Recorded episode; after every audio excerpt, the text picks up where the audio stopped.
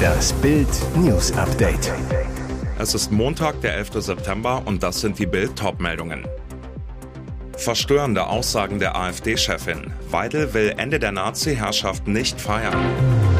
Ehe Nummer 5. Peter Maffei hat heimlich geheiratet. 20 Jahre Skandalkurs. MTV-Chef verrät, wen Madonna eigentlich knutschen sollte. Keine andere Partei profitiert derzeit so sehr von der Unzufriedenheit mit Bundeskanzler Scholz und der Ampelkoalition wie die AfD. Die Partei befindet sich bundesweit in einem Umfragehoch. Der Erfolg beruht auch auf der rigorosen Ablehnung der derzeitigen Politik.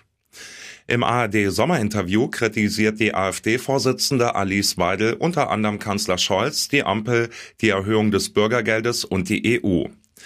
Der Auftritt ihres Co-Vorsitzenden Tino Kropalla in der Russenbotschaft am 9. Mai zum Jahrestag des Sieges über NS-Deutschland sorgte für Entsetzen. Moderator Matthias Deiss fragte Alice Weidel, warum sie nicht dabei war. Weidels unfassbare Antwort. Ich habe natürlich für mich entschieden, das ist eine persönliche Entscheidung gewesen, aus politischen Gründen daran nicht teilzunehmen. Also hier die Niederlage des eigenen Landes zu befeiern mit einer ehemaligen Besatzungsmacht ist etwas, wo ich für mich persönlich entschieden habe, auch mit der Fluchtgeschichte meines Vaters daran nicht teilzunehmen. Alice Weidel spricht von Niederlage, während wir in Deutschland am 8. Mai den Tag der Befreiung feiern. Als Peter Maffay im Juni 2015 in Magdeburg auf der Bühne steht, holt er für seinen Hit Du eine junge blonde Frau aus dem Publikum auf die Bühne. So wie er das bei Live-Konzerten oft macht. Es ist die 36-jährige Gymnasiallehrerin Hendrikje Balzmeier. Sie singen gemeinsam, haben Spaß, danach verschwindet sie wieder in der jubelnden Menge. Im August dann treffen sich die beiden bei einer Fanreise des Rockmusikers in dessen Heimat Rumänien wieder. Erst im Oktober, bei einem dritten Treffen, fangen sie an zu reden und hören nicht mehr auf. Diese Begegnung vor bald acht Jahren stellt das komplette Leben von Peter Maffei und Hendrikje Balzmeier auf den Kopf. Es war nicht geplant, schließlich ist er damals noch verheiratet. Und dann ist da noch der Altersunterschied von 38 Jahren. Im Dezember 2015 werden sie trotzdem ein Paar. Mehr noch, Bild erfährt exklusiv, Peter Maffei und Hendrikje Balzmeier sind inzwischen sogar ein Ehepaar. Die heimliche Trauung fand vor anderthalb Jahren statt. Ihr Hochzeitstag ist der 1. April 2022. Für ihn ist es schon die fünfte Ehe. Hendrikje, auch das weiß Bild, hat Peters bürgerlichen Namen angenommen, heißt jetzt Makai. Das ist Maffeis Geburtsname. Diese Küsse gingen in die TV-Geschichte ein. Erinnern Sie sich noch an diesen legendären Moment? 20 Jahre ist es her, dass Madonna plötzlich Britney Spears und Christina Aguilera knutschte. Auf der Bühne der MTV Video Music Awards. Ein Skandal, der im prüden Amerika wochenlang hohe Wellen schlug und auch weltweit eine Sensation war. Am 28. August 2003 eröffneten die drei Musikerinnen eine der größten Musikveranstaltungen der damaligen Zeit. An den Bildschirmen 11 Millionen Zuschauer. Die drei tanzten zu Madonnas Song Hollywood. Dann der Moment, der Geschichte schreiben wird. Zuerst küsste Madonna Britney, dann Christina. Die Menge tobte, der Ärger begann. Dabei hatte sich die Queen of Pop den Auftritt eigentlich ganz anders vorgestellt. Ursprünglich wollte sie mit Jennifer Lopez statt Christina Aguilera performen, wie der damalige MTV-Präsident Van Toffler jetzt dem Rolling Stone verriet. J-Lo surfte damals auf der Jenny from the Block Erfolgswelle, war für Madonna die bessere Tänzerin. Doch die Sängerin sagte ab, weil sie einen Kinofilm drehte, Christina Aguilera sprang ein. Diese Rache wäre nicht süß, sondern unvorstellbar brutal. Tschetschenen-Anführer Ramsan Kadyrov soll den Vizepremier seines Landes bei lebendigem Leib begraben haben. Das berichtet ein russischer Telegram-Kanal. Der angeblich getötete Elchan Suleimanov soll demnach auch der Leibarzt von Putin Bluthund Kadyrov gewesen sein. Der Tschetschenenherrscher habe ihn für die starke Verschlechterung seines Gesundheitszustands verantwortlich gemacht. Zur Erinnerung. Vor allem zu Beginn des Jahres hatte es vielfach Spekulationen über Kadirovs Gesundheit gegeben. Er hatte beachtlich an Gewicht zugelegt, wirkte stark aufgedunsen, bekam seine Augen in Videos oft nicht mehr auf. Der Putin-treue Machthaber soll geglaubt haben, vergiftet worden zu sein. Davon habe ihn seine Gefolgschaft überzeugt, berichtet der Telegram-Kanal jetzt. Sein Leibarzt habe ihm bestimmte Injektionen verabreicht und Kadyrov geglaubt, davon krank geworden zu sein. Daraufhin sei Soleimanov im Oktober 2022 über Nacht aus dem Amt des stellvertretenden Ministerpräsidenten entlassen worden. Seitdem soll er nicht mehr gesehen worden sein, offenbar weil er brutal getötet wurde. Der lüsterne Champagnerbaron und seine Ex-Geliebte. Es kommen immer neue Details über das ausschweifende Sexleben des Pierre-Emmanuel Teitinger ans Licht. So erzählt es die 48-jährige Samira L., eine zierliche Buchhalterin mit algerischen Wurzeln, vor Gericht. Bis 2011 führte sie ein unauffälliges Familienleben mit einem Pariser Geschäftsmann und einer Tochter. Dann lernte sie Shampoos Baron Teitinger kennen. Zunächst sei es nur eine Affäre gewesen mit dem stets elegant gekleideten Enkel des Teitinger Gründers, einem Milliardär. Doch der verlangte immer mehr von ihr. Zum Beispiel Sexorgien in den berüchtigsten Nachtclubs der französischen Hauptstadt. Teitinger habe seine Geliebte dort zum Sex mit bis zu 20 anderen Männern aufgefordert, um ihr zuzuschauen und sie zu filmen. Er habe sie dabei mit Champagner nur so überschüttet. 2017 dann die Eskalation. Samira L. verfolgt Teitinger mit einem Messer, will ihrem Ex-Lover den Sisi, französisches Kinderwort für Penis, abschneiden. Teitinger entkommt, Samira L. wird festgenommen. Ende August wird die 48-Jährige zu einem Jahr Haft auf Bewährung verurteilt. Und jetzt weitere wichtige Meldungen des Tages vom Bild Newsdesk.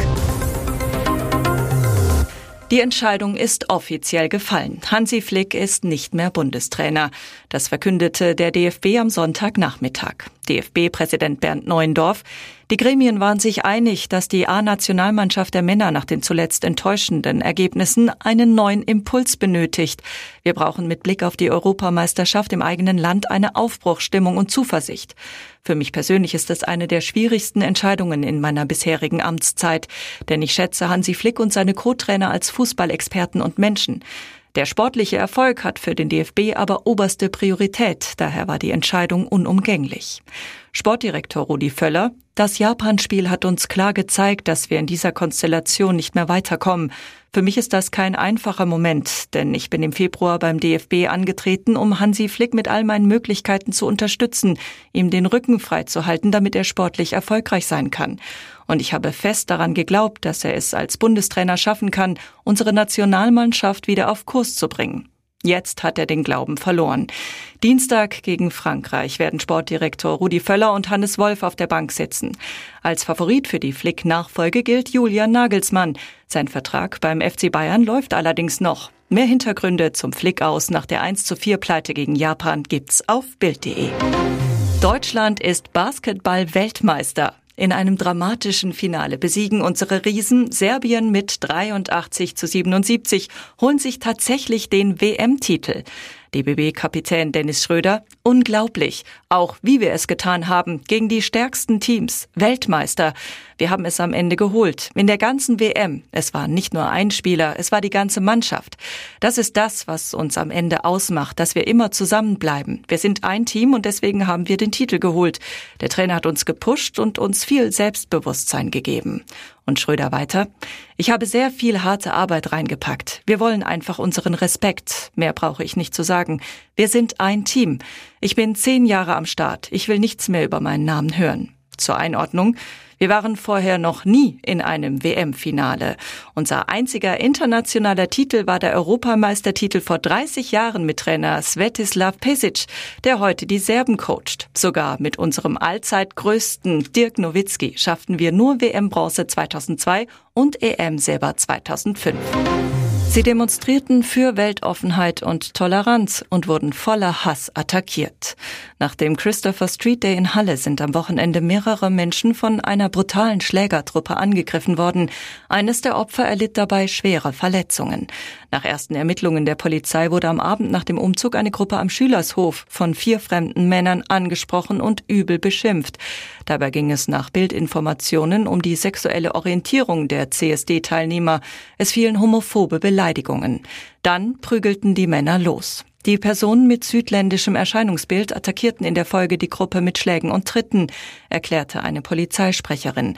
Dabei wurde ein 41-jähriger Mann so schwer verletzt, dass er danach in ein Krankenhaus gebracht werden musste.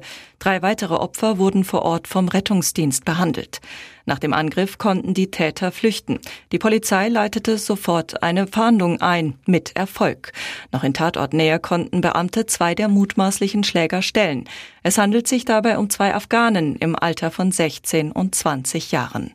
Im August hatte es beim ersten Christopher Street Day in Weißenfels in Sachsen-Anhalt Störungen durch mutmaßliche Rechtsextreme gegeben. Der Staatsschutz ermittelt. Faeser-Affäre. Top-Jurist will Politclown Böhmermann absetzen. So etwas hat es in der Geschichte des öffentlich-rechtlichen Fernsehens noch nie gegeben. Der ZDF-Komiker Jan Böhmermann steht im Zentrum der Affäre um Innenministerin Nancy Faeser von der SPD. Bild berichtete. Denn Böhmermann hatte die, sich später als haltlos erwiesenen Vorwürfe gegen Ex-Cyberchef Arne Schönbohm in seiner Sendung öffentlich gemacht. Wie Focus Online berichtet, wurde Schönbohm laut eines internen Ministeriumsvermerks aufgrund der aktuellen Vorwürfe, die nach der Ausstrahlung der ZDF-Sendung ZDF Magazin Royal vom 7. Oktober verbreitet wurden, abgesetzt. Wegen der Sendung sei in der Öffentlichkeit das Vertrauen in die Amtsführung nachhaltig beschädigt. Schönbohm soll angeblich Russenkontakte gehabt haben, doch das war nachgewiesenerweise falsch. Der renommierte Bonner Staatsrechtsprofessor Christian Hilgruber ist entsetzt, fordert in Bild, es ist höchste Zeit, diesem Politclown in einem öffentlich-rechtlichen Sender, den wir mit unserem Rundfunkbeitrag mitfinanzieren, seine Spielwiese zu nehmen. Mehr Hintergründe lesen Sie auf Bild.de.